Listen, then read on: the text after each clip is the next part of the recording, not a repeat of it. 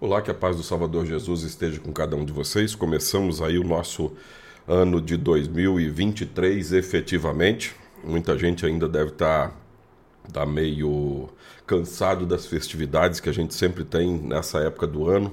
Tomara que tenha sido é, abençoada e que você tenha tido oportunidade de estar junto com seus queridos e, muito especialmente, que tenha tido oportunidade de ir na sua igreja, de parar um pouquinho, agradecer a Deus por mais um ano que termina e colocar na, na confiança, colocar na mão dele esse ano de 2023 que está apenas começando e que seja de fato um ano abençoado. Então vamos ao nosso novo alvorecer que a gente tem ainda mais 360 e três programas, tirando este de hoje, mais 363 programas para este ano de 2023. Espero contar com a companhia de cada um de vocês e com, com a capacidade que cada um de vocês tem para falar de Jesus às outras pessoas também por meio dessas mensagens. Fique à vontade para compartilhar a palavra de Jesus. Então vamos ao nosso novo alvorecer.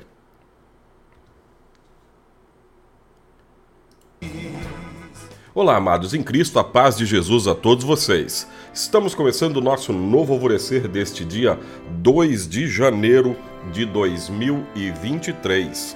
Aqui é o pastor Jarbas, pastor da Igreja Evangélica Luterana do Brasil, e aqui em Nova Venécia, no Espírito Santo, nosso culto é nesta sexta-feira na congregação Castelo Forte.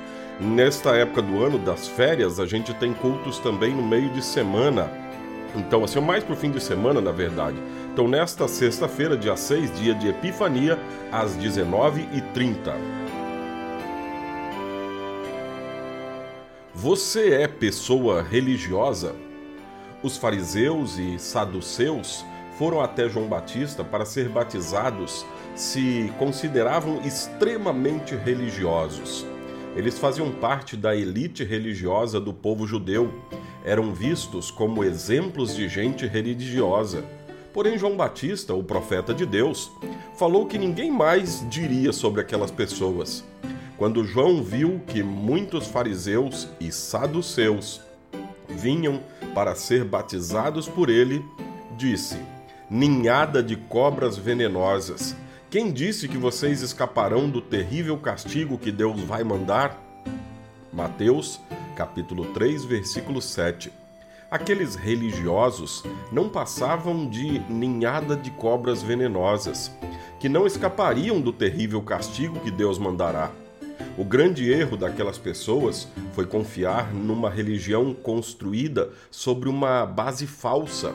Eles se achavam filhos de Abraão, por serem descendentes dele, e por isso automaticamente estariam dentro da verdadeira religião Assim eles pensavam. No entanto, ser filho desse ou daquele não garante a ninguém a segurança e a salvação. Essa segurança vem de outra maneira, não por ter sangue dessa ou daquela raça, é presente de Deus para quem recebe de Jesus o perdão de todos os pecados. Ela não brota daquilo que pensamos sobre religião.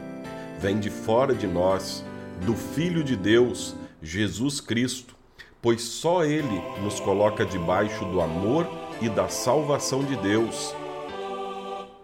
Esse Deus se alegra em estar conosco todos os dias, também neste ano que estamos recém-iniciando.